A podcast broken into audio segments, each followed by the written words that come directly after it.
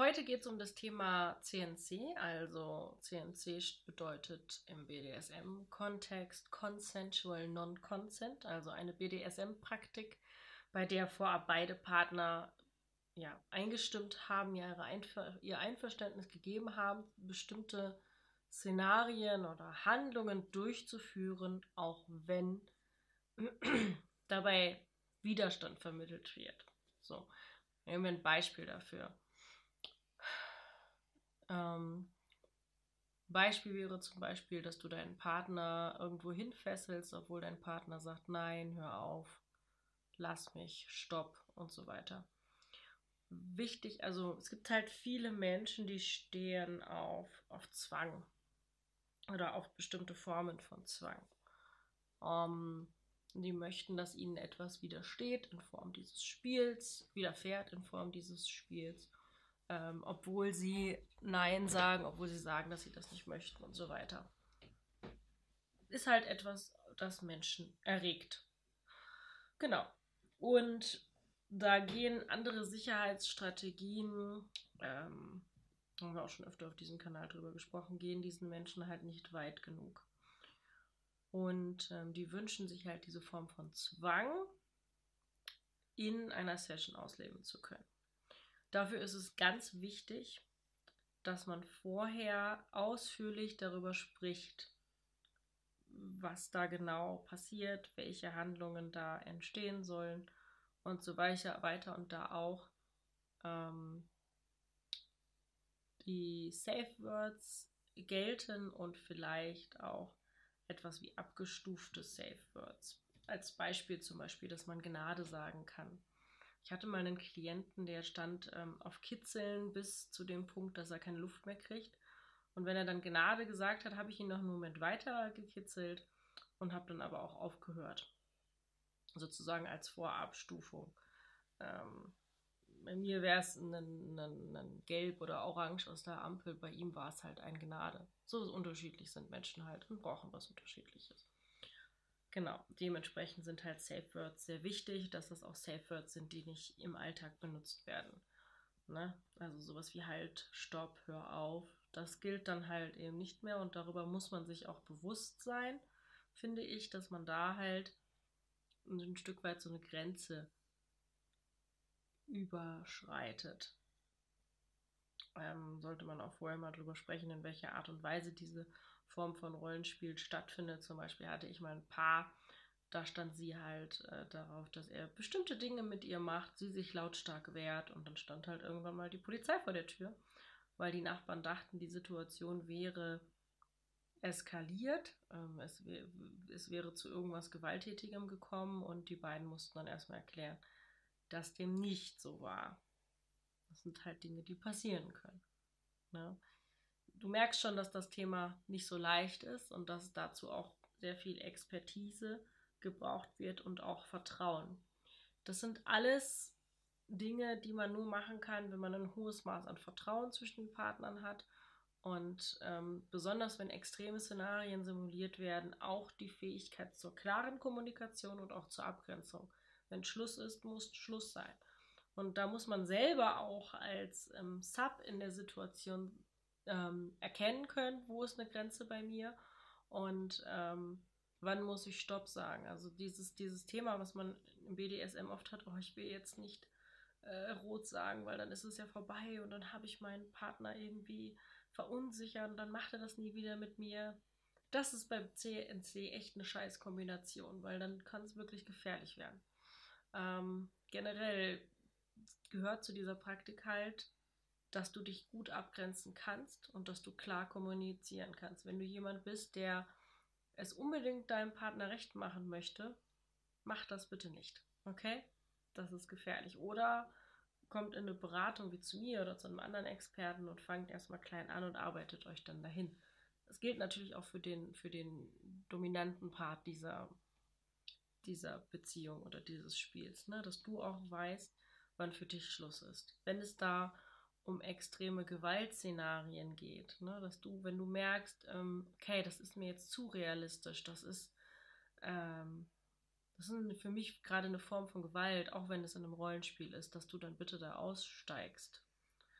weil sonst ähm, kann es sein, dass, dass du oder dass ihr beide eine traumatische Erfahrung macht. Und das würde ich gerne vermeiden, weil es sehr schwierig ist, das wieder rauszuarbeiten und dass der Beziehung wirklich nachhaltig schaden kann und euch natürlich auch einzeln. Genau. Also das Thema Grenzen sagen können, auf der anderen Seite natürlich auch das Thema Grenzen respektieren können. Ich hatte mal ein Paar, da hat sie das Safe Word gesagt im CNC-Kontext und er hat einfach weitergemacht, weil er gedacht hat, ja, wir haben ja eine CNC-Situation äh, hier. Das heißt, wir haben uns darauf geeinigt, dass es diese Situation geben wird und dass eben keiner ein Safe Word sagen kann. Und dann endete, endete das damit, dass sie wirklich einen, einen Zusammenbruch hatte und dass ähm, acht Monate lang gar kein BDSM mehr stattfinden konnte und sie nachher bei mir gelandet sind, weil ähm, das einfach eine, eine Stufe zu krass war. Und das kannst du halt vorher nie wissen. Eine Situation kann sich in der Fantasie total schön und erregend anfühlen und der Realität nachher ist das Ganze total anders und du kannst es nicht mehr. Ne? Deswegen sind diese Formen von Tunnelspiele, also wie ein Tunnel, du gehst da rein und es gibt keinen Weg mehr zurück, halt auch sehr gefährlich, weil es können traumatische Erinnerungen wieder hochkommen, äh, es können traumatische Erinnerungen, äh, äh, traumatische Erfahrungen passieren es kann sein, dass du deinen Partner plötzlich ganz anders ähm, wahrnimmst und ähm, das sind so Sachen, da muss man sich langsam rantasten. Da darf man nicht von jetzt auf gleich ähm, direkt das total gefährliche Rollenspiel veranstalten. Und es ist ganz wichtig, die eigenen Grenzen zu kennen und die Grenzen, seine eigenen Grenzen zu respektieren und auch die Grenzen des Partners zu respektieren. Genau. Kommunikation während der Session ist auch sehr entscheidend und wichtig. Ähm, dass man halt, ähm, ja, dass der, dass der Top ähm, halt auch ein Gefühl dafür bekommen kann, ähm, wo steht mein Partner gerade. Genau, dass es eine Form von Erfahrung gibt. Und wenn das Ganze vorbei ist, dass es einen Aftercare, also eine Nachsorge gibt, ähm, dass man da halt sich auf jeden Fall wieder nahe kommt, vielleicht miteinander kuschelt, dass man, ähm, genau, dass die Beziehung danach halt wieder vor allem gestärkt wird, je nachdem, was da halt passiert. Ähm, wichtig zu betonen ist, dass CNC nicht für jeden geeignet ist, dass es vor allen Dingen zwei informierte Partner sein sollte, dass Respekt, Kommunikation und Sicherheit im absoluten Mittelpunkt stehen sollten. Ähm, genau, wenn es Situationen gibt, wo der Bottom nicht mehr sprechen kann, dass es andere Formen von Safe Words gibt, also zum Beispiel Handzeichen, also nonverbale Safe Words, damit da auf gar keinen Fall etwas schiefgehen kann. Ähm, genau, dass man sich halt auch Sicherheitsmaßnahmen überlegt und dass man vorher ähm, ja viel und ähm, ganzheitlich darüber kommuniziert, was möchten beide Seiten.